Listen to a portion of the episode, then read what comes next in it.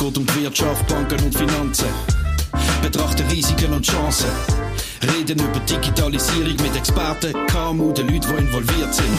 Otto und der Podcast von der Bank Wir. Ja, Otto und der Podcast von der Bank Wir das erste Mal einem Live-Format. Wir sind hier im Maxi Lilian in Solothurn. Und wenn wir schon live gehen, haben wir gedacht, wir holen nicht nur eine Person vor das Mikrofon, sondern hier gerade äh, das ganze Equipment ausnutzen. Wir haben vier Toneingänge, also haben wir drei Gäste eingeladen, logischerweise, äh, die ich hier auf der Bühne begrüße und auch im Publikum vorstellen. Und wir schauen im Detail noch genau an, wer das ist. Aber Ladies first. Zuallererst, also kennen tun wir natürlich alle, die auf der Bühne sitzen, aber ich glaube, wir haben auf der Bühne die erfolgreichste Kunstturnerin, die die Schweiz je gehabt hat. Äh, wir schauen gerade noch das Palmares an, an Titel. Eins heben wir schon aus, es ist Ehrenbürgerin von Gossau. Herzlich willkommen in Solothurn, Julia Steigrüber. Hallo miteinander.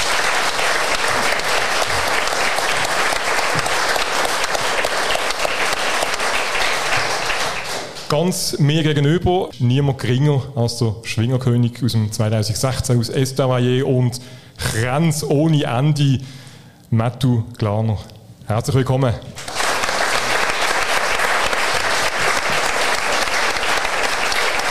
Und Nummer drei, mir am nächsten. Äh, ihn kennt man normalerweise eigentlich in der Rolle, die ich habe, respektive nein, eigentlich als besser wissen, kann man das sagen, als Experte, wenn es ums Thema Fußball geht. Du siehst du alles. es noch erleben.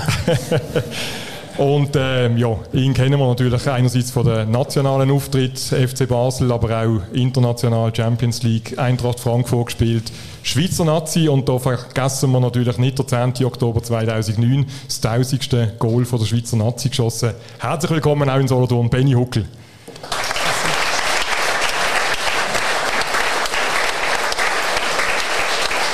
Und ich glaube, wir können die Einleitung nochmal machen. Wir haben vorher ein sehr interessantes Vorgespräch gehabt. Äh, ich bin nicht ganz sicher, ob das wirklich O-Ton der KMU-Talk ist oder ist das Sprechstunde Gesundheit, wo wir heute nachstellen. Ich schaue in die ganze Runde. Julia, willst du mal anfangen? Ich glaube, du bist äh, so glaub, ziemlich mit Bändern und sonstigen Verletzungen nicht gerade verschont geblieben. Ja, genau. Also bei uns sind ja die Füße vor allem wirklich die, die am meisten leiden eigentlich bei uns im Sport. Und bei mir es sowieso auch noch die Schwachstelle. Gewesen. Ich hatte sehr unstabile Füße, gehabt, eigentlich durch meine ganze Karriere. Und habe jetzt im Januar gerade noch meinen rechten Fuß vor allem ähm, operiert. Und jetzt so einen stabilen Fuß wie noch nie. Und ich habe ja die Vorfrage gestellt, kennt ihr euch untereinander schon? Und ihr zwei, Metal und äh, Julia, kennt euch aus der Reha, gell? Genau. ja, sind wir immer, sind wir immer ein bisschen aufgeregt. Ich, Reha. ähm, ich bin ja auch 1,85, 117 Kilo und äh, relativ stark gewesen, Und ähm, ich bin, glaube frisch vor Ops gekommen und du bist schon ein bisschen weiter gewesen. Dann haben wir nebeneinander Kniebeugen gemacht, sie mit 60 Kilo und ich nur mit 50 dürfen. Und ähm, also wir haben schon ein bisschen angestachelt, ja. Ich war stolz. Benny, du bist ein bisschen verschont geblieben, aber du, du leidest jetzt im Alter, haben wir gehört im Vorgespräch. Ja, also ich bin gar nicht verschont geblieben. Ich habe natürlich ähm, diverse Operationen gehabt, viermal das linke Knie, dreimal das rechte Knie, Achillessehnenriss, ähm, so näher an einer Diskushernie vorbei. Also es ist nicht so, dass da nichts passiert, ist eine schwere Hirnerschütterung. Also ja, es ist, ähm, ich glaube, wir können es zusammenfassen, Spitzensport ist nicht so gesund. Ist es ein Blick zurück im Zorn oder hat man das immer schon gewusst? Oder tut man jetzt quasi sagen, hätte ich doch irgendwie einen anderen Weg eingeschlagen? Ja, also ich war eigentlich relativ souverän unterwegs, gewesen, bis eine Gondel ist weggekommen. Also, von dem her habe ich wirklich lange sehr viel Glück gehabt und das bis auf einen, ein komischen Finger und das komische Ohr ist sehr viel, sehr gut. Und ähm, dann ist die Gondel gekommen. Ähm, ja, es ist, glaube kein von uns angefangen mit dem Ziel, Leistungssportler zu werden. Das hat sich irgendwie im Verlauf der Zeit doch ein bisschen ergeben. Ähm, dann bist du da gewachsen, hast angefangen zu trainieren, mehr trainieren. Und ähm, wenn du jung bist, machst du dir nicht so viele Gedanken über Gesundheit, sagen Und das verändert sich dann vielleicht im Verlauf des Alters ein bisschen. Und dann vielleicht anstatt 10 Minuten, eine halbe Stunde musst du aufwärmen vor dem Training. Und, ähm, ja, ganz gesund ist es nicht, aber ähm, man hat dafür viele Sachen erlebt, die unbezahlbar sind, ja, die viele Menschen nicht erleben. Das Julia, bei dir ist ja wirklich ein Auf und Ab gewesen. Also eben einerseits Verletzungen, aber dann, wenn du parat oder wenn du gesund bist, parat bist wahrscheinlich immer, oder wärst immer gewesen, dann, wenn du gesund bist, äh, wirklich auf einen Punkt, einfach die Titel haben bis zuletzt eigentlich immer, immer sind, sind gekommen. Also du hast sie geholt. Also von dem her ist das auch ein Zeichen, Umgang mit Rückschlägen, äh, wo man auch stark werden kann. Ja, ich denke es schon. Man, man muss natürlich lernen, damit umzugehen. Es ist äh, sicher nicht ganz einfach, aber ähm, mir hat es immer sehr Motivation gegeben, wenn ich gewusst habe, ich habe wieder ein Ziel vor den Augen. Kurzfristig in der Reha Ziel zu haben, aber auch langfristig wieder im Sport selber Ziel zu haben. Und ähm, ja, ich meine, der letzte Titel ist für mich mit einem Muskelfaserriss auch nicht ganz parat eigentlich gekommen. Aber ähm, ich denke, dort als Athlet lernt man, sich voll zu fokussieren und auch mal den Schmerz auszublenden. Und ich hatte etwa drei Kilo Tape am Oberschenkel und das hat dann auch wieder alles zusammengehabt.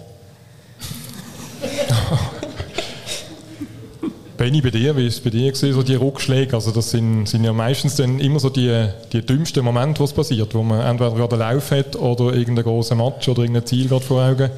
Ja, aber eben gute Momente für Verletzungen gibt es ja per se nicht im Leistungssport. Aber ich möchte auch noch mal bei dem einhängen, wo der, wo der Metal gesagt hat. Also ich glaube schon das, wo, ja, ich erleben durfte, wo wir glaube alle haben dürfen erleben, das ist schon speziell und für das bin ich extrem dankbar und auch das, was der Metal gesagt hat, ist, ich glaube, keiner von uns hat angefangen mit dem Ziel, Leistungssportler zu werden, sondern, also ich habe angefangen, weil ich einfach Freude hatte am Fußballspielen und, und wo mir das anbringt, habe ich ja nicht gewusst als Kind und darum, ähm, ja, ist es so, dass das sicher das mit, mit dem Ziel, das kommt dann mit der Zeit. Und bei diesen Verletzungen habe ich mir dann auch immer so Zwischenziel gesetzt, also das, das ist glaube ich eine, ist eine gute Strategie, also wo mir sehr geholfen hat, wo mir auch jetzt hilft im, im Business, ähm, um irgendwie ein großes Ziel in, in, kleine Portionen zu verpacken. Und dann kann man immer wieder auf etwas anschaffen und kann wieder etwas erreichen, kann wieder etwas abhökeln und von dem her, ich glaube, das, äh, das ist eine super Strategie. Aber ähm, die Rehas, die kommen immer zum falschen Zeitpunkt und, und die Verletzungen, die will niemand, aber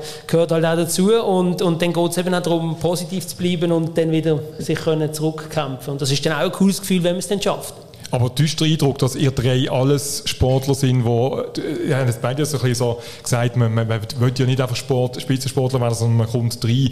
Aber du hast den Eindruck, dass ihr drei euch schon mehr Gedanken machen oder immer schon gemacht haben, auch während der Karriere, auch jetzt nach der Karriere, haben die ja teilweise sehr, sehr ähnliche äh, Verläufe. Da kommen wir noch darauf zurück, wie ihr, eben, du hast vorher schon den ersten äh, Einstieg gegeben mit den Zielsetzungen, mit kleinen Portionen, kleinen Häppchen etc. Habt ihr euch früher schon mehr Gedanken gemacht, vielleicht als andere, über das danach? Natürlich. also ich erst nach den 20 weil vorher war für mich einfach so Sport erste Priorität gewesen und es hat nichts anderes gegeben. Und ähm, ich denke, je älter dass man wird, denkt man auch anders. Das ist bei mir auch mit den Verletzungen so gewesen, mit dem auf den Körper hören. Ähm, das ändert sich einfach im Alter. Und äh, ich denke auch so der Gedankengang, was kommt nach meiner Karriere. Und darum bin ich auch so froh gewesen, habe ich nicht verletzungsbedingt so aufhören oder wegen sonst irgendetwas, sondern ich habe wirklich mein Ende ein bisschen planen von dir, Märtel, gibt es ja den Satz, äh, eben im, im, Wissen, dass ich nicht immer aktiver Schwinger sein werde. Ihr sind alle drei eben als Spitzensportler natürlich in einer Karriere drin, wo wenn man jetzt mit dem normalen, in Anführungszeichen, Berufsleben vergleicht, extrem kurz ist. Hat man das, hat man das vor Augen? Ja gut, ich habe eine spezielle Sportart, wo, wo ich ähm, angefangen zu schwingen, ist, dass halt Sponsoren verboten gewesen. Und dann hat es wie ähm, nicht anders Geld als arbeiten. Und dann waren irgendein Sponsor erlaubt gewesen, und das ist vielleicht eine Sportart, wo du nicht so viel Geld verdienst wie im Eishockey. Zum Beispiel. Und, äh, Sagt der, der einen Bruder hat, der Eishockey spielt, oder? Nein, ähm, Spaß beiseite. Ähm, also du hast wie während der ganzen Laufbahn bist eigentlich immer, ich bin immer schwammige 40 bis 50 Prozent berufstätig gewesen. Am Anfang, weil es mir einfach gut da hat und, und am Schluss, ähm, weil es einfach so Wellen. Und ähm, habe nachher neben dem Sport ja, neben dem Schwingen eigentlich Sportwissenschaft studiert und es ist immer so ein bisschen Gedanken gehabt, ja, was kommt da vielleicht eins danach, aber nicht sehr konkret und eher schwammig. Also, du hast eine Ausbildung gemacht, aber ähm, hast nicht konkret, konkret gewusst, was du nachher damit anfängst. Also, welchen Weg dass es geht. Da haben wir wirklich erst damit befasst, wo er so ein bisschen das definitive Ende ist, ist, ist, ist bei, bei der Karriere. Du, Benny, du bist sehr aktiv jetzt ins Thema, hast angegangen, das Thema Nachfolgeplanung jetzt auch mit dem Athletes Network. Ähm, wie ist die Idee entstanden? Vielleicht so in, in ganz kurzen Abriss. Ja, eben, also der Matt hat etwas sehr gut gesagt, er ist immer berufstätig. Das ist in meiner Sportart wie überhaupt nicht also, üblich. Aber es würde vielen, glaube ich, Athletinnen und Athleten helfen, oder vor allem Sportler würde es helfen, wenn sie auch ein bisschen die, die Welt würden immer noch ein bisschen sehen, neben der Schienenwelt, wo gerade Eishockey und Fußball ist. Nein, und, und ich kann sagen, ähm, dass, es, ja, dass, dass es extrem wichtig ist aus meiner Sicht, dass man sich auch ein Stück weit frühzeitig mit dem auseinandersetzt. Ich habe das nicht gemacht und genau darum ähm, sehe ich also jetzt so groß das Bedürfnis, wo ich eben selber nicht habe für das, was wir jetzt machen, oder?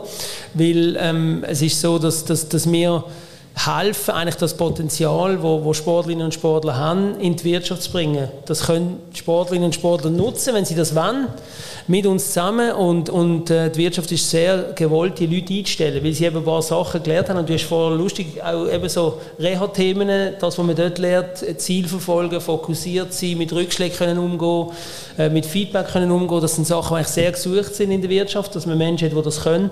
Und Sportlerinnen und Sportler haben das tendenziell. Und so ist die Idee entstanden mit dem Athletes Network, eben auf der einen Seite den Sportler können zu helfen, nach der Karriere wieder in die Wirtschaft zu finden, wieder einen Job hineinzufinden.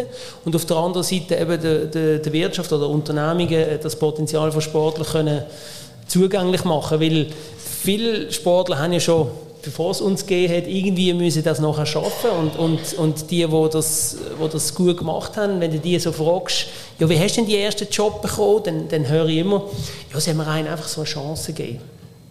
Und dann habe ich mir einfach nachgefragt und gesagt, ja, was heisst denn das Chance gegeben? Ja, der hat, ich habe den kennt und so und ja, der CV ist wahrscheinlich noch nicht so gut gewesen, aber er hat mich einfach mal eingestellt, weil er an meine Fähigkeiten geglaubt hat. Und dort sind wir genau in diesem Thema, oder? Das sind Menschen, die irgend schon mal etwas bewiesen haben im Leben, dass sie irgendein Ziel können erreichen und, und, und auf etwas können anschaffen, eine gewisse Disziplin bringen. Und ähm, ja, so ist das Edits Network entstanden. Wir bringen die zwei Bedürfnisse zusammen. Sorry, jetzt bin ich ein bisschen langsam. Und der Podcast von der Bank Wir. Da muss ich eben auch das äh, Jingle zwischen ihnen einspielen. Nicht, dass ich es rausschneiden kann, sondern... Äh, ich hoffe, dass du nicht rausschneidest, Flocken. Wie ist es euch gegangen am ersten Tag nach dem Rücktritt? Wie sind ihr aufgewacht? Julia, du bist vielleicht noch am frischesten in dieser Erinnerung. Ja, es war so ein eine Art von einer Erleichterung, gewesen, um den Schritt gemacht zu haben und äh, da auch kommuniziert zu haben.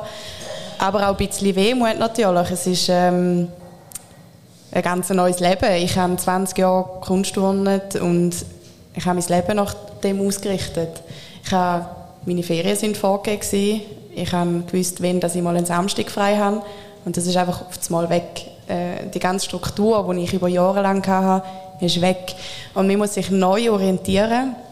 Man muss sich neu finden. Man muss herausfinden, was macht man gern, wo gehöre ich genau her. Und das ist eine mega Herausforderung. Und das macht auch ein bisschen Angst. Und ich denke gerade so, wie das Athletes Network, das ist eine mega große Hilfe für Athleten, die einen neuen Weg finden müssen. Aber ähm, es ist mir eigentlich gut gegangen nachher. Wir haben eben das Thema Umgang mit Rückschlägen auch schon ein paar Mal angesprochen. Ist es ein Unterschied? Ich schaue jetzt auch wieder in die Runde zwischen dem Einzelsportler, der Einzelsportlerin und dem Mannschaftssportler. Was, hilft Rücktritt meinst Nein, Rück, Rückschläge. Rückschläge. Hilft, hilft da ein Team mehr oder ist es hinderlich, weil du weißt, ein anderer schnappt mir den Platz weg? Oder ist das beim Einzelsportler, bei der Einzelsportlerin genau so? Oder, oder also meine Wahrnehmung ist immer gesehen, dass es bei uns schlimmer ist als im Einzelsport, aber das ist natürlich vielleicht ist das falsch. Ja, eben weil natürlich die Mannschaft trotzdem spielt. Man spielt ich spiele dann einfach nicht mehr, mhm. aber spielt ja dann einen anderen, oder? Also es ist nicht so, dass die sagen, ah, jetzt ist der Benny verletzt, jetzt spielen wir gar nicht mehr, sondern die spielen ja weiter, oder? Und, und darum ist natürlich das in, in, in meiner Wahrnehmung immer so gesehen, ja, ja, du bist dann nicht mehr dabei und das ist auch ein bisschen so, oder? Wenn du gesund bist, bist du im Mannschaftstraining, du trainierst mit dem Team, mit den Jungs, du bist immer zusammen und sobald du natürlich dann in der Reha bist, bist du irgendwie allein in einer Reha, oder? Und darum, aber vielleicht ist das eine aber bei euch ist ja auch so eine, eben bei euch ist ja auch eine Mischung. Ihr sind ja nicht, also vor der Kamera sind ihr den Einzelsportler, aber es ist ja auch ein, ein Team, das dahinter ist. Wir trainieren ja auch im Team, oder? Oder haben, Entschuldigung. Äh, ja, du, du hast ein Umfeld und, und Trainingskollegen im, im Schwingkeller, aber das ist, wie es Benny sagt, die, die schwingen auch weiter und dann gewinnt irgendein anderer. Äh, ich glaube, wichtig ist, dass du nach ihrer Reha selber auch ein gutes Team hast und, und ein Umfeld, wo du dich extrem wohlfühlst. Und ich habe meine Rehas zu Macklingen gemacht und es war halt dort eine ganz gute Dynamik umeinander gut, gute Leute, gute Physios, ähm, hast halt auch Sportler gesehen, die und aus sind, wie, wie das Team Steigruber Glarner am Kniebeugen machen. Und das war ein ganz spannender Erfahrungsaustausch immer und, und, und, die Fragen waren ein vielleicht andere als im, im normalen Leben. Also man hätte gefragt, wann kannst du wieder schwingen? Und nicht, du bist der Ernst, hab den Sorge, gib nicht zu viel Gas. Und, und das habe ich immer geschätzt, ähm, vor allem zu Macklingen, ganz gute Leute, ganz gutes Umfeld und das hilft nachher schon sehr, weil eine Reha zu machen ist schon ich glaube, das sehen viele Leute nicht. Das ist etwas vom Intensivsten, was du machen kannst. Also gesund sein und Sport treiben ist, ist relativ einfach, aber eine Reha dir jetzt stehen, der ganze Weg zurück, der ganze Aufwand, der hat schnell von Arbeitstag, von morgen um 8 Uhr anfangen bis am Abend um 5 Uhr, 6 Uhr, wo die Physios plagen. Das ist schon sehr intensiv. Und ich glaube, eine Verletzung ist fast das Schlimmste, dass du nicht weißt, jetzt kommt dann wieder so ein Reha-Prozess, der extrem viel Energie kostet. Hat es Grenzen gegeben bei euch, wo ihr einfach sagt, eben, oder, oder wo sind eure Grenzen gewesen? Hast du das Gefühl, Julia oder auch, Benny, dass äh, Teilverletzungen auch entstanden sind, weil man über Grenzen vielleicht rausgegangen ist, vielleicht mal auf den Körper eben nicht, nicht so gelost hat, wie man hätte sollte, weil man irgendwie ein Ziel vor Augen gehabt hat? Ja, bei mir schon. Also im Nachhinein ist man immer schleuer. Ähm, bei mir ist zum Beispiel der Kreuzbandriss so entstanden, oder habe ich das Gefühl. Ähm, ich bin wirklich auf dem Zahnfleisch gelaufen. Ich habe mit der Schule, mit dem Training Vorbereitung für die EM. Es ist mir wirklich zu viel geworden.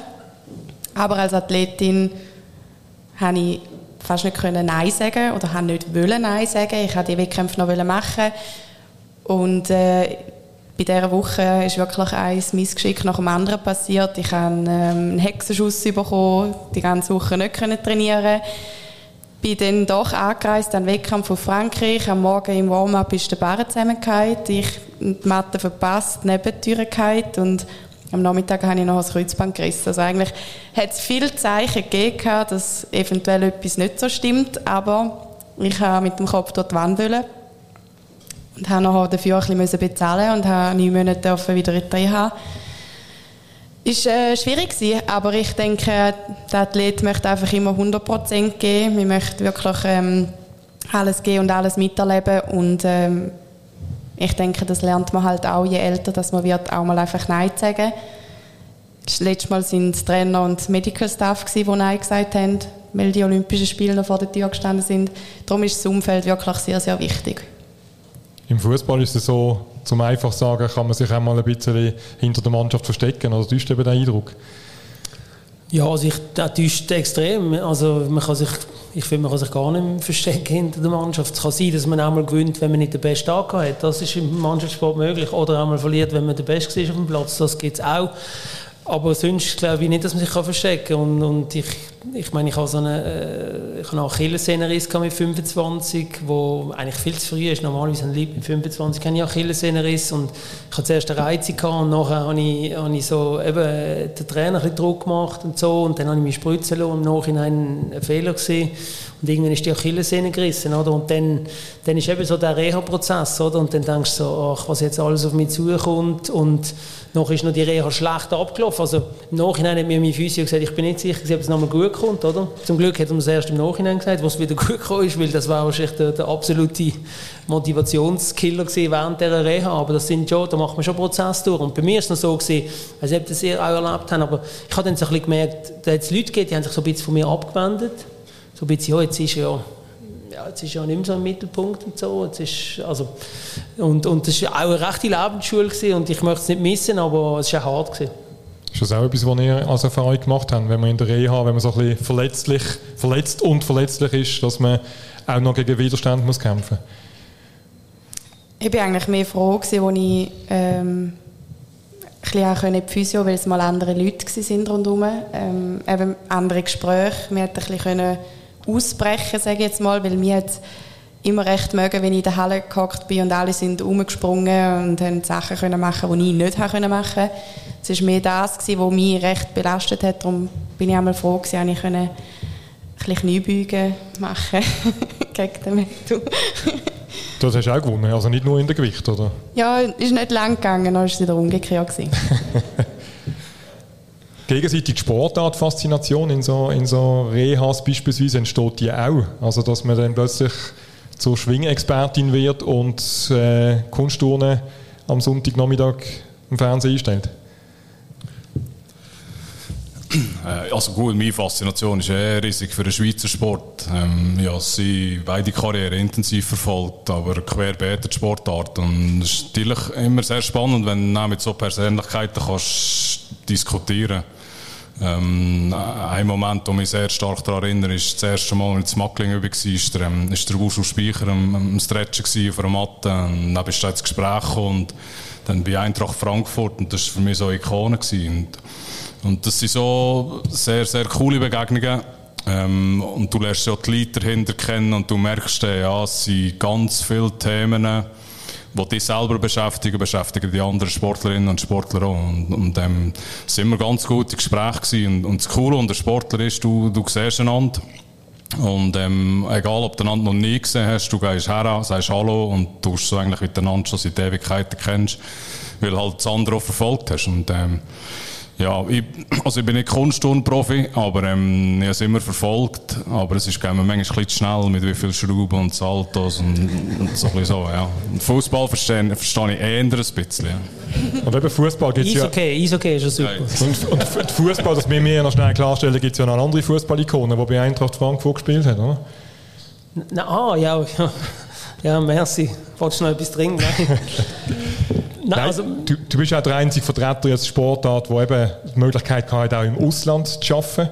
Äh, was, richtig, was, ist dir dort geblieben? Wir haben es im Vorgespräch ein bisschen davon gehabt, äh, von was hätte man vielleicht noch könnte machen äh, was, ist, was ist gut gewesen, was hätte ich jetzt rückblickend noch ein bisschen anders gemacht? Äh, willst du noch mal aus dem Neinkästchen plaudern? Ja, also ich, ich kann sagen, es ist einfach eine großartige Erfahrung, wenn man mal noch im Ausländer ist oder, das ist, ich bin, bis ich, eben, wenn ich gewechselt mit 27, glaube ich, nach Frankfurt gewechselt, bis dann immer in der Schweiz gelebt, oder? Ich, meine Eltern sind Schweizer, meine Großeltern sind meine Urgroßeltern. Es hat nur Schweizer in meinem Stamm, wirklich.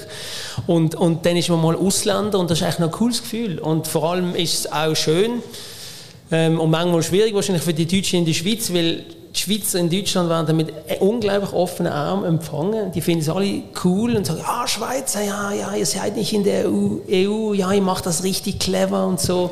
Also die finden schon, die haben eine riesen Freude an Schweizer und umgekehrt ist ja manchmal, wenn wir ehrlich sind, ist ja nicht so. Und das hat meinen Blick extrem, extrem gewandelt auf, auf die Leute, die jetzt eben in einem anderen Land wohnen und darum ist das eine Erfahrung, die, super war. Das, was du angesprochen hast, wegen der Spruch ist so, ich hätte gerne im Nachhinein vielleicht auch in einem Land äh, noch gespielt, wo ich einen anderen Spruch hätte dürfen lernen. Das ist leider nicht stand aber alles gut. Wir haben in der Einladung geschrieben, äh, dass wir der Frage nachgehen, darum muss ich sie jetzt stellen. Äh, ist Erfolg planbar? Was ist eure Antwort? Ja. Wie? Oder noch die anderen zwei Antworten? Das ist eine einstimmige Antwort. Teilweise. Dann müsstest du jetzt noch Nein sagen. Mehrheitlich. Dann kann ich die Frage offen stellen, inwieweit ist Erfolg planbar?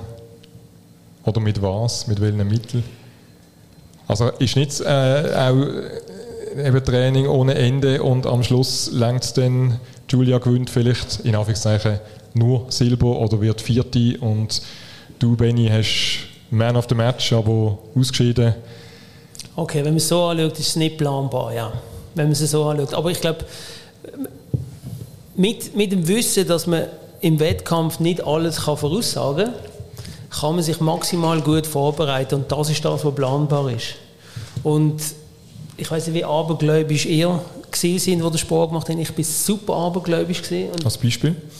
Ja, äh, ich habe immer, ich habe das Gefühl, alles, was wir gut machen, das zahlt auf unser Konto ein.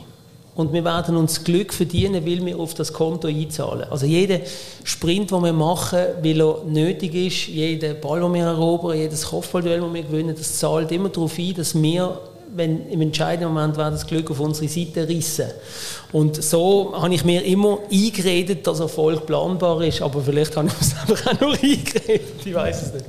Du hast teilweise gesagt, aber du bist ja eigentlich das Beispiel von, dass es eigentlich mindestens mehrheitlich planbar ist. Du hast immer dann ja, realisiert. Glaube, es sind verschiedene Pakete, die einfach gerade zusammenspielen und zusammenpassen. Es ist sicher, ähm, du selber musst es wollen.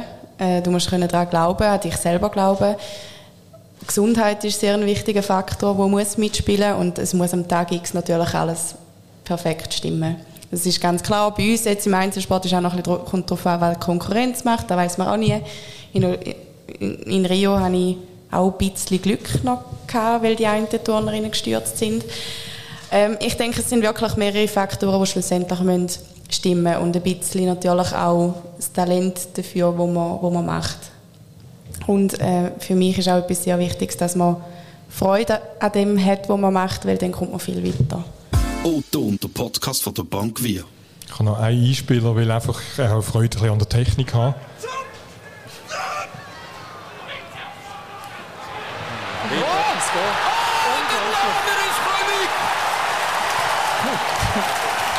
Erinnerst du dich? Also gelost habe ich den Schlussgang noch nie. Weil der Anfang dann fast so ein bisschen auf dem WC bist irgendwie. ähm, ja, das sind wir gesehen, das ist nicht der Kommentator gesehen. genau. Ja, ich, ich, erinnere mich, ja, das ist noch gar nicht so lange her. Ähm, ja, Erfolg planbar ist vielleicht der falsch gefragt. Mir fragst, ist es, ist es falsch gefragt, weil ja, ja, Amtskollegen, die sind ein bisschen größer und ein bisschen schwerer als ich. Und ähm, es sind viele Schwinger, die wahrscheinlich talentierter sind als ich. Und, und ich bin jetzt vielleicht der, der, der den Königstitel über, über die Arbeit geholt hat. Also bei mir haben wirklich alle Gläser müssen voll sein, dass im Tag X einigermaßen Chance haben, Schwingerkönig zu werden. Und dementsprechend habe ich auch müssen arbeiten und trainieren und in allen Bereichen. Und, und das Zweite, was ich zu dem sagen mein Coach hat immer gesagt, Erfolg ist schluss, schlussendlich das Abfallprodukt vom Weg, was du machst. Heißt, je besser du den Weg machst, also die Vorbereitung machst, umso größer wird wahrscheinlich irgendwann der Erfolg sein. Aber das ist das Resultat vom Weg. Und das habe ich so für mich eigentlich versucht zu leben, dass immer der Weg ist das Ziel gewesen, obwohl das ja, so ein Sprichwort ist, ja, wo, wo viele Leute brauchen, aber macht der Weg gut, dann gibt es irgendwann ein Abfallprodukt, das wahrscheinlich der Erfolg wird sein. Wie war bei euch zwei so die Mischung zwischen Talent und hart erkämpfen in der eigenen Wahrnehmung? Ganz ehrlich, ohne jetzt zu übertreiben, Benny. Julia? ja, also Turnen ist sehr aufwendig vom Training her. Wir sind ähm, fünf Stunden am Tag in der Halle und trainieren. Ähm, es ist natürlich sehr auch, es kommt auch noch ein bisschen darauf an, was für einen Körperbau das man hat. Es gibt elegante Turnerinnen, es gibt ein bisschen kraftvollere Turnerinnen. Und bei uns zum Glück, wir haben vier Geräte, dann kann man sich dort ein bisschen anpassen. Ich denke, es ist sehr, sehr viel, was den Fleiss ausmacht auch. Ähm, das Talent und das Körpergefühl von bei uns ist auch sehr wichtig, aber ich denke, das kann man sich auch noch ein bisschen antrainieren. Darum finde ich, ist das Training etwas vom Wichtigsten eigentlich. Aber eben Bronze, Olympia, Bronze, WM, mehrfach Gold an der EM, das ist, da ist schon auch ein bisschen Talent in die Wiege gelegt, oder? Das hast du nicht nur erarbeitet.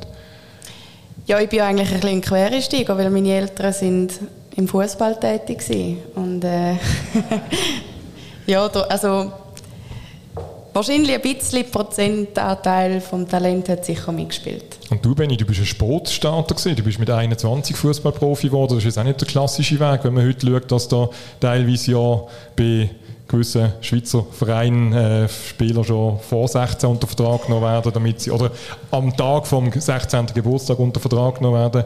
Du hast relativ lange zugewartet damit, oder man hat die, einfach, die Talente einfach nicht entdeckt. Ja.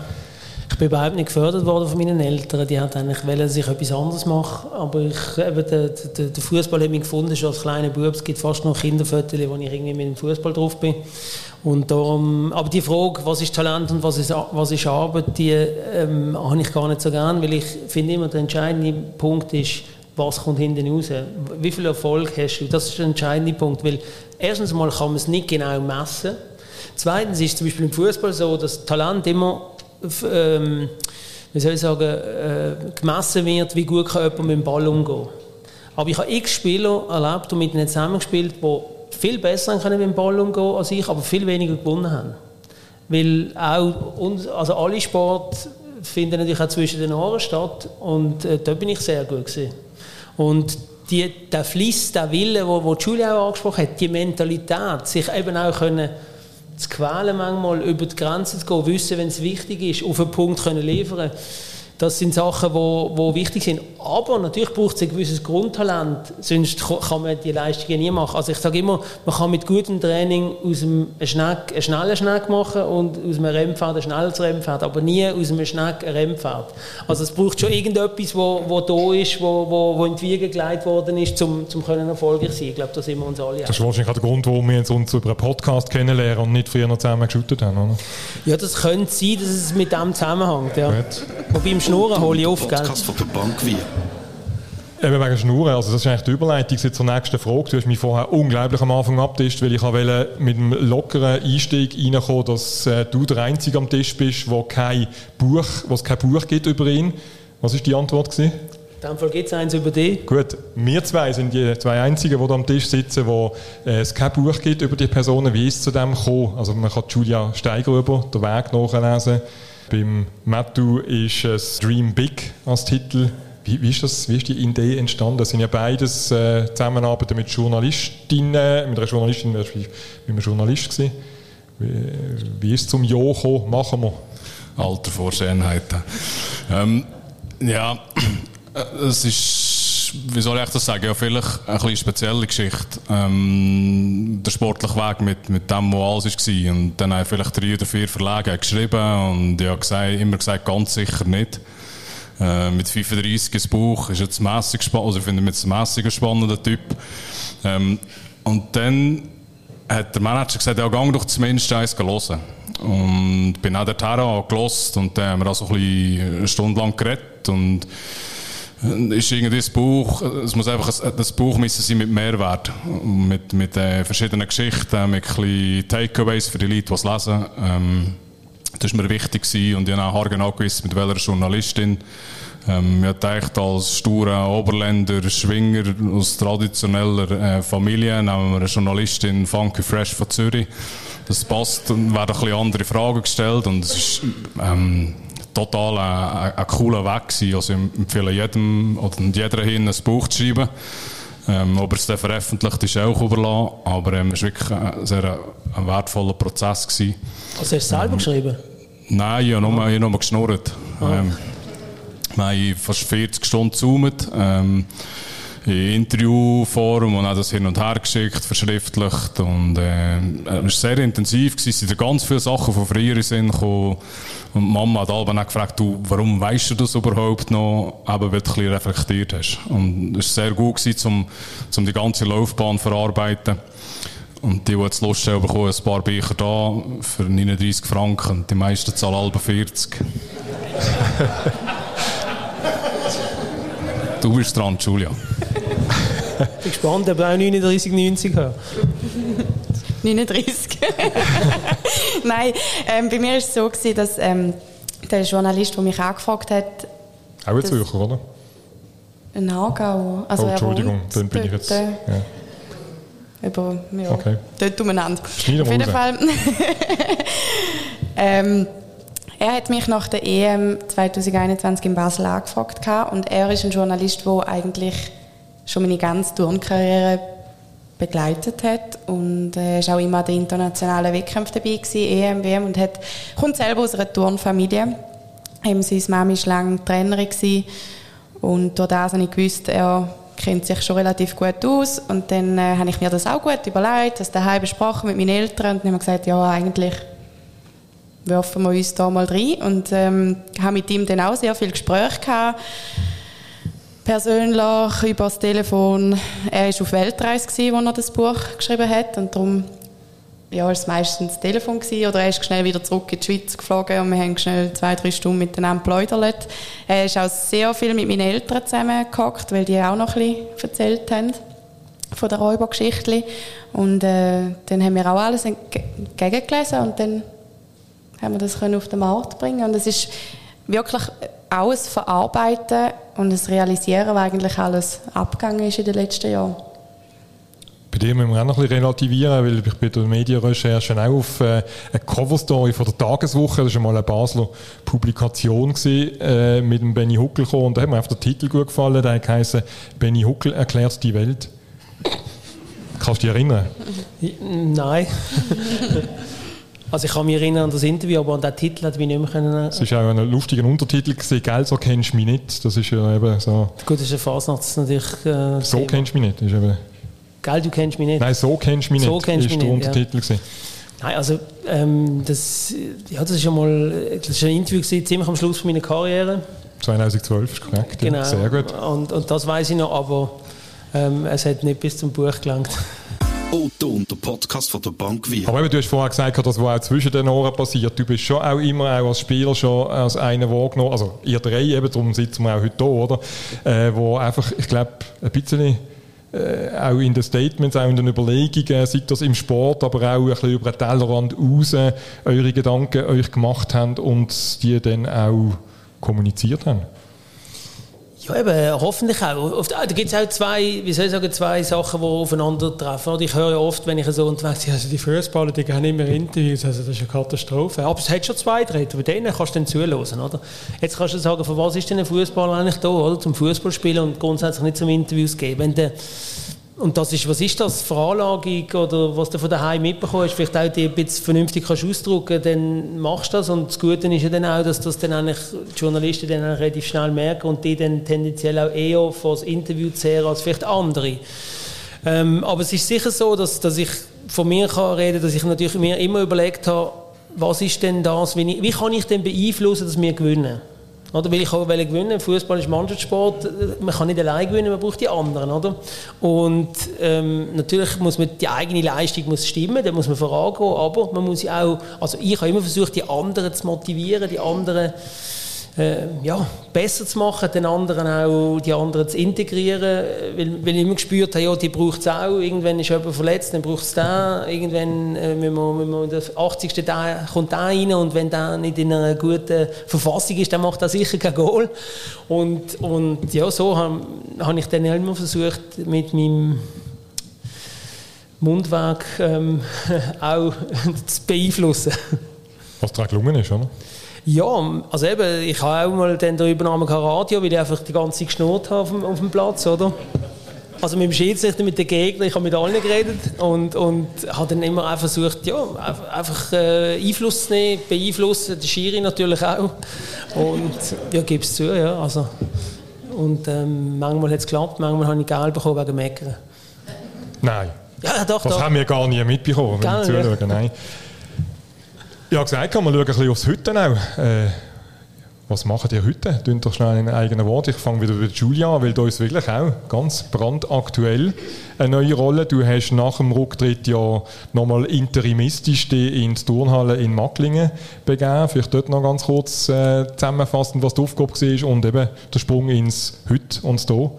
Genau. Ähm, bei uns sind ja die bekannten ethischen Probleme auftreten. Dann äh, haben müssen, müssen unsere drei Trainer eigentlich gehen, sind entlassen worden und die Turnerinnen hatten keinen Trainer mehr in der Halle. Gehabt. Es hätte aber doch weitergehen Ich war in der Umgebung und habe gesagt, ich kann sehr gerne kommen und helfen, unterstützen. Ich habe ganz klar gesagt, ich werde nicht eine Turnerin heben oder bei einem Element irgendwie sichern, das mache ich nicht. Aber wenn ich kann, ist, dass der Trainingsbetrieb weitergeht. Ich habe ein bisschen Ahnung vom Turnen und kann auch ein bisschen korrigieren, weil sie müssen weitermachen. Es ist noch eine WM vor der Tür gestanden.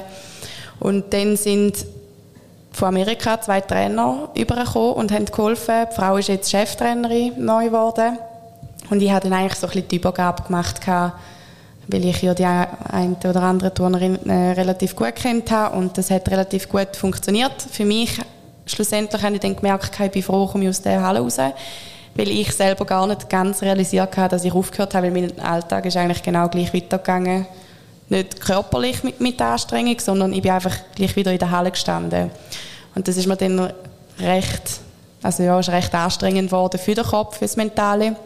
Und bin dann froh gewesen, als ich nachher nochmal ein bisschen Ferien hatte.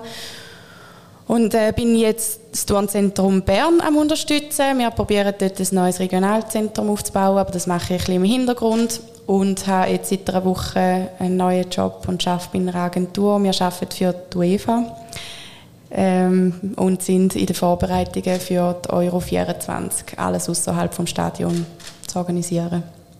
Und jetzt eben das Wissen über das, was wir jetzt alles diskutiert haben, äh, eben also die mentale Stärke, äh, das Ziel vor Augen haben, das ist auch bei dir, Metal, äh, allgegenwärtig äh, in deinen Aktivitäten. Also das Weitervermitteln. Ja, also es war vielleicht nicht ganz so einfach gewesen, bis, bis dahin. Also sicher ähm, ein Jahr Zeit braucht nach dem Rücktritt, um, um einfach auch orientieren. Und, um bisschen schauen, was reizt dich, was gelustet dich. Ähm, haben wir aber bewusste Zeit genommen. Das war, das erste Mal in der Laufbahn, wo wir wirklich Zeit genommen haben. Und dann ein weißes Blatt Papier gegeben und, und das hat sich wie immer ist es so ein bisschen Idee im, im Hinterkopf gewesen. Die zusammen mit meinem Athletiktrainer haben wir viel philosophiert. Wir haben 18 Jahre zusammen gearbeitet. Und, ähm, ja, es waren irgendwie 3000 Training, 6000 Liter Schweiß. Wir haben das so ausgerechnet. Und 25 Tonnen Gewicht pro Training. Also, äh, relativ viel Know-how, was sich da, da gesammelt Und wir haben uns dann gefragt, ja, wie können wir das weitergeben, dass wir das im Sport behalten. Und wir haben angefangen mit dem, also er hat zwölf Athleten trainiert und er hat gesagt, komm, wir steigen immer, machen es zusammen. Spirit for Sports Pro gegründet und ist, in diesem Jahr ist es ein bisschen explodiert. Ja. Es ist, Im Moment sind es 30 Athleten, die wir im athletischen Bereich betreuen und das ist wirklich querbeet. Also du hast von, von Schwingerkönig über ehemalige NHL-Spieler zu äh, Skifahrer, ähm, ein paar Schwinger sind dabei, eben wirklich querbeet. Fußballer? Fußballer? Mein Bridge war dabei. Gewesen.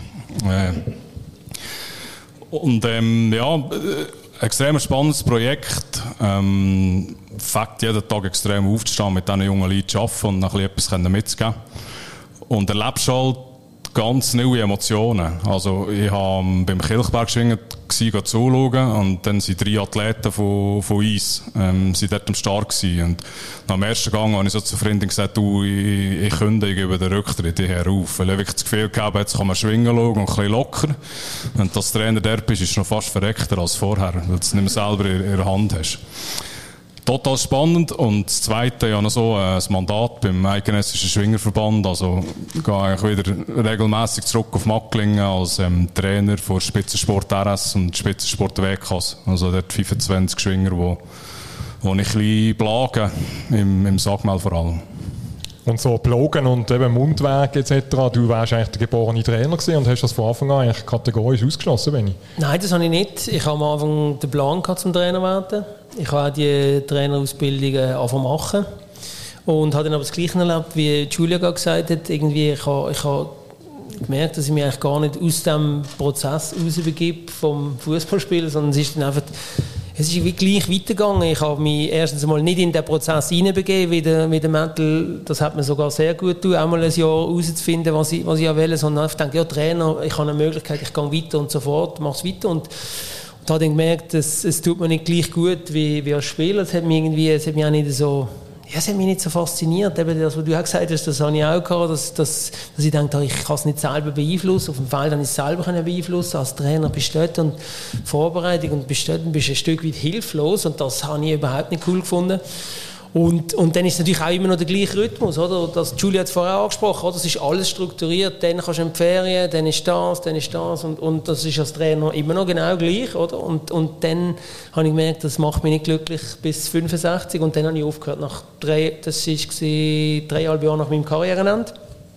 Und dann ist so der Punkt, ja, was kann ich, was will ich, was mache ich und, und dann bin ich ziemlich in, eine, ja, bin ziemlich in ein Loch muss ich sagen, weil ich einfach ja, so denkt er, ja, wie, wie ernähre ich jetzt meine Familie? Und, und habe dann die Chance bekommen, noch zu arbeiten, in einem, in einem Sportcenter, in einem Tenniscenter. Das war gut. Gewesen. Dort konnte ich mal so erste Erfolge erzielen so mit, mit Vermarktung von dem ganzen Zentrum, weil das ist vorher irgendwie so brach gelegen, aber sie haben immer gesagt, ja, da, da hat man Potenzial und so. Und dann konnte ich das eigentlich relativ schnell können, können umsetzen haben mir vielleicht das Mundwerk ein bisschen geholfen. Und, und ähm, nachher habe ich dann eben irgendwann habe ich, habe ich mich dann auch selbstständig gemacht, weil ich immer so Anfragen hatte von, von Referat und so. Und es hat auch gut davon funktionieren und aus dem heraus ist dann eben auch die Idee vom Athletes Network entstanden. Und, und ähm, ja, es ist jetzt ein laufender Prozess und, und ich habe ihn eben ungeführt gemacht, unstrukturiert. Ich habe keine Hilfe gehabt, vielleicht habe ich sie auch nicht angenommen und bin aber jetzt mega happy. Und eben, es ist ja nicht nur einfach das Gutreden, sondern es ist ja offenbar auch eure Kompetenz, die gefragt ist. Also ihr sind ja alle eigentlich in, in ähnlichen Rollen, wo, wo ihr auch als, ein Stück weit auch als Botschafter äh, auftreten. Eine Frage wäre noch gesehen, eben der Promi-Status, den ihr, den ihr habt, hilft der oder ist, also hilft er mehrheitlich oder ist er auch immer wieder mal hinderlich? Also erwartet man auch von euch jetzt eben in euren eigenen Firmen quasi wie Wunder, wie eine, wie eine Erfolgsgarantie, weil ihr habt es ja schon durchlebt, dass es funktioniert. Oder hilft es aber auf der anderen Seite auch, um das Ganze mal ein bisschen in Schwung zu kriegen? Äh, ich habe schon gemeint, es kommt irgendeine Frage zum Dschungelcamp als Promi oder irgend so etwas. Nein, ihr seid ja A-Promis. Das ist ja der Riesenunterschied. Nein, es hilft. Es also hilft ich schaue es gerne. ja, ich glaube, es hilft extrem. Vor allem du hast sehr schnell, geht, geht vielleicht die ein oder andere Tür auf, ähm, wo du am richtigen Ort schneller herkommst als vielleicht jemand anderes. Respektive hast du hoffentlich ein Netzwerk aufgebaut als Sportler, wo du ja, ein bisschen weißt, welche Telefon du machen musst, dass du vielleicht zum Ziel kommst. Plus, es ist bei uns noch so ein bisschen so, ähm, wenn du ehrlich rechnest, was die, was die Sportler kosten im Jahr für, für intensiv zu betreuen, also da kommst du irgendwo im, im Bereich von 20 bis 25.000 Franken, die du müsstest haben. Ähm, wenn du den Pizzerlohn rechnest, also den Zimmermallohn. Und da geht es so ein bisschen darum, wie finanzierst du die Sportler, weil die meisten können das einfach nicht zahlen, außer sie sind Eishockeyer halt. Immer die genau. Eishockeyer. genau. Ähm, nein, Spaß beiseite und, und dort versuchen wir darum, halt das ganze Projekt zu finanzieren und dort hilft es schon sehr, weil ja, der Ansatz, den ich habe für eine Stunde, ähm, ist vielleicht ein bisschen andere als für einen, für einen Athletiktrainer frisch ab Press. Und das versuche ich jetzt schon auszunutzen, dass man den, den jungen Sportler äh, so ein bisschen eine Karriere kann ermöglichen Also versuche das so ein bisschen zu transferieren. Aber es hilft sicher, ähm, das Netzwerk, das er aufgebaut. Aber ich glaube, das kommt nicht von ungefähr, das ist einfach auch harte Arbeit. Bei dir, Julia, du hast jetzt auch die Sportart noch ein bisschen gewechselt, wenn man so will. Ist das, äh, aber, aber es schwingt schon auch ein bisschen mit, oder? Das, äh, die Bekanntheit. Ja, es ist sicher ein Türöffner, das ist äh, wirklich so. Ähm, aber sehr viele haben das Gefühl, weil man im Sport sehr, sehr gut war, dann ist man in allem gut. Aber ähm, wir sind genau gleich Menschen wie jeder andere und wir brauchen auch wieder einen Prozess, wo wir alles kennenlernen und dazulernen auch. Und das ist auch das, was ich jetzt äh, extrem schätze. Es ist eine mega Herausforderung in dem neuen Job. Und das ist äh, einfach eine offene Kommunikation, die am Anfang muss da sein und auch sagen, hey, ich brauche eine Führung, ich kann es jetzt nicht einfach. Ich bin jetzt immer auf der anderen Seite gewesen. Ich ähm, habe mit Sponsoren dürfen zusammen arbeiten als Athletin und jetzt sehe ich alles von einer anderen Seite und es ist sehr, sehr spannend, auch mal zu sehen, was es alles braucht, um ein Event herzustellen. Weil wir Athleten kommen einfach und es steht alles. Es ist so selbstverständlich, sage ich jetzt mal. Ähm, und jetzt mal dahinter zu sehen, ist super spannend, aber das heisst nicht, dass es einfach gerade aus dem Ärmel schütteln kannst. Otto und der Podcast von der Bank Wir. In der Schlussrunde blicken wir noch schnell ein bisschen in Zukunft, sportlicher Art und Weise. Es stehen ein paar Grossanlässe äh, vor der Tür. Im Turnen Europameisterschaften, Weltmeisterschaften. Wir haben äh, das ESAF in Brattelen, wo natürlich das ganze Baselbiet schon Kopf steht. Und wir haben die doch ein bisschen skurrile Fußball-Weltmeisterschaft, die noch Ende des Jahres stattfinden wird, kurz vor der Weihnachtszeit. Wie für, also bei dir ist klar, Benny, von Berufswegen natürlich, mit dem Zusammenarbeit mit dem Schweizer Fernsehen. Äh, ich fange die Runde bei Matthew vielleicht an. Äh, wie schaust du aufs, aufs ESAF? Auf Fußball-WM oder auf CSAF? Beides. Ähm, Ja, also es war noch lustig, eigentlich diverse Anfragen gehabt für CESAF, für, für, für diverse Ämter. Und, nein, nein, definitiv nicht. Moderieren? Auch nicht. Ähm, äh, jein, moderieren, jein. Aber ich habe mir wirklich gesagt, ähm, mir wird bewusst das ESAF als Zuschauer besuchen ähm, und, und das heisst auf mich wirken. Ich bin das erste Mal als Zuschauer am, am Eidgenössischen Schwingfest und ich wollte das einfach eins erleben. Plus, wenn es gut geht, sind noch acht, neun, acht bis neun Athleten von uns dort. Also, so, bist, du, bist du ein Zuschauer? Ja, vielleicht auch ein bisschen Coach, ein bisschen nervös. Ja, ja. Vielleicht habe ich den Nerven zusammengebrochen am Samstag. Ähm, gehe das bewusst schauen und bin sehr gespannt. Also, wir haben einen grossartigen Schwingsport gesehen. Diesen Sommer schon. Ähm, die Ostschweizer sind ein bisschen stark für, für mich als Berner. Ähm, das ist ja nichts Neues bei den Kniebeugen. genau, war eigentlich absehbar. Gewesen. Nein, es ist eine total offene Geschichte. Ich freue mich auf grossartigen Schwingsport und, und freue mich wirklich auf die zwei, vielleicht sogar drei Tage im Baselbeet. Und sage das als Berner Oberländer. Benny, das ist, äh, das ist ein das geht, das, Gegenschlag. Das, nein, das geht ja wie Butter ab. Er freut sich auf drei Tage im Baselbiet. Ja, trotz Baselbiet, hat er gesagt? Nein, er hat gesagt, er freut sich auf drei Tage im Baselbiet. Okay, gut. Dann ist, ja, das ist ja der, der Anlage geschuldet jetzt hier. Dankeschön, Mettel. Ähm, ja, eben, es ist schon eine gigantische Geschichte, die da vor der Tür steht, oder? Wenn man sich das einmal versinnbildlicht und vor allem auch sieht, was im Prattelen abgeht. Das, äh ich lade mich jetzt gerade selber ein. Ich darf das erste Mal in meinem Leben gehen, ich habe ein Schwingfest aber ich kenne alle die, die Schwünge, wie sie heißen, weißt, weil ich x-mal schon Schwingen geschaut habe, aber ich weiß nicht, wie sie aussehen. Meinst ja, wir tauschen auch Nummer aus und erklären, das ist gar nicht so schwierig zu schwingen. Es ist wirklich sehr einfach. Also wenn ich es nicht gerne erklärt habe, es gezeigt habe, dann kannst du jemanden aus deinem Team dann... aber, nicht, aber nicht an mir, möchte ich es zeigen. Leiten wir alles weg. Julia, wie tust du es äh, mitverfolgen? Ist das für dich jetzt... Äh, eben, du bist ja relativ aus der Reha raus noch mit dem Schwingsport verbandelt. Äh, nein, er findet ja auch in Mattlingen teilweise statt. Äh, ist das auch etwas, wo man, wo man auch als äh, Turnerin jetzt im Fußball zugewandt eben ein bisschen anfiebert? Weil das ist ja, glaube ich, für die Schweiz schon noch eine sehr, sehr spezielle Geschichte, dass man da einfach für drei Tage so eine, äh, etwas Monströses aus dem Boden stampft. Ja, sicher. ich bin auch sehr begeistert vom, vom Schweizer Sport allgemein und ähm, es ist immer noch mal ein bisschen anders, wenn man noch jemanden kennenlernen darf, dann schaut man es noch mal ganz anders an. Ich selber bin noch nie am Schwingfest gewesen, es ist ein grosses Ziel von mir. Ähm, weiß jetzt nicht, ob es in Basel dann klappt. Ich müsste auch zuerst noch in den Unterricht, um alles noch ein bisschen kennenlernen.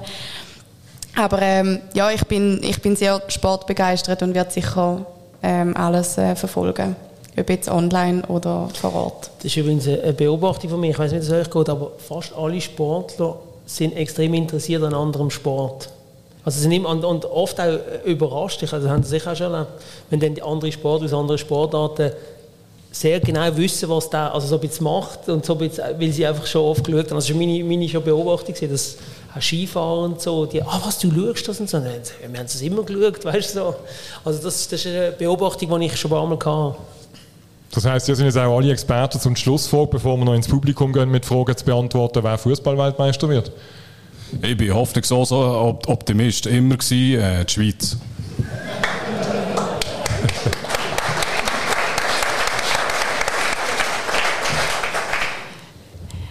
Du bist schon bei der EM 24, he? du bist gedanklich nicht mehr an der WM 22. Genau, ich bin schon ein bisschen weiter. Nein, ähm, ja, klar Druck in der, der Schweiz tun. Das ist äh, ganz klar.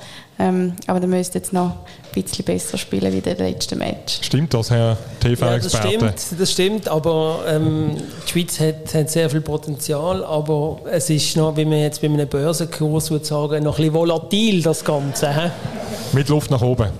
Ja, eben, vor allem möglichst keine Ausschläge nach unten. Gut. Weil es, also eben, Gruppen ist es so, dass man im ersten Spiel Kamerun hat und das Spiel muss man unter allen Umständen gewinnen. Also man braucht einen Kickstart und, und man kann nicht im ersten Spiel tauchen, wie das in der letzten EM war und nachher das Gefühl haben, man kann es nochmal von hinten aufrollen. Es wird in dieser Gruppe extrem schwierig. Und dass man Sport so vergewaltigt, einfach noch ein Satz, dass man dann jetzt eine WM einfach... Äh irgendwann einmal merkt, dass es ein bisschen warm sein in der normalen Zeit, ist das etwas, wo, wo bei dir einfach schon auch ein bisschen haften bleibt und ein bisschen schalen Beigeschmack, nebst allem, was vor Ort passiert. Ja gut, ich kann natürlich grundsätzlich nicht verstehen, dass man eine Weltmeisterschaft in einem Land vergibt, wo keine Fußballkultur hat und nicht einmal eine eigene nationale Liga. Und ähm, ja, ich glaube, mehr muss ich nicht sagen. Das ist grundsätzlich unverständlich. Ja, und es ist jetzt, wird jetzt auch Spagat gemacht, dass das erste Mal die WM im europäischen Winter stattfindet, wo jetzt auch für die alle nationalen Ligen äh, für die UEFA super mühsam ist, weil einfach alles muss geändert werden. Und ja, ähm, eben in England, in Deutschland, in Frankreich müssen wir keine neuen Stadien bauen. Wir können so eine WM gerade einfach laufen lassen. Und in der heutigen Zeit, wo glaube Nachhaltigkeit auch etwas ist, was wichtiger wird, macht das schon nicht so viel Sinn. Ja. Wobei Stadionbau machen wir ja im Brattelen vor, dass wir das sauber aufbauen und wieder schön rückbauen nachher dann für das ESAF. Ja, eben, aber der bleibt ja nicht zurück. Nein, ich, ich habe es ja auch positiv eben. Ja, als, als, Beispiel. Wir, wir den Schluss, die Runde, den Schlussgang wollen wir ja auch positiv gestalten. Ich sage ganz, ganz herzlichen Dank, es waren spannende Einblicke. Metal Glaner, Julia Steigerüber, äh, mit dem Link schon wieder ins Thema Fußball rein. Da drücken wir natürlich Daumen, dass es eben nicht zum Herzinfarkt kommt äh, in Brattelen Ende August. Wir freuen uns natürlich als Baselbieter auch auf das Event vor der Haustüre. Der dann toi toi toi äh, im Dezember Merci. mit Fußball kommentieren. Und äh, ja, wir sind gespannt, wie es äh, bei euch weitergeht. Und äh, wir sind natürlich auch gespannt, wie es im O-Ton Podcast weitergeht. Ich bedanke mich ganz, ganz herzlich bei den Gästen auf der Bühne, bei euch fürs Kommen und bei allen, die jetzt den Podcast auf irgendeiner Podcast-Plattform gelost haben, fürs Zuhören. Und äh, bis zum nächsten Mal. Es geht um die Wirtschaft, Banken und Finanzen. Betrachte Risiken und Chancen. Reden über Digitalisierung mit Experten, KMU, den Leuten, die involviert sind. Otto und der Podcast von der Bank Wir.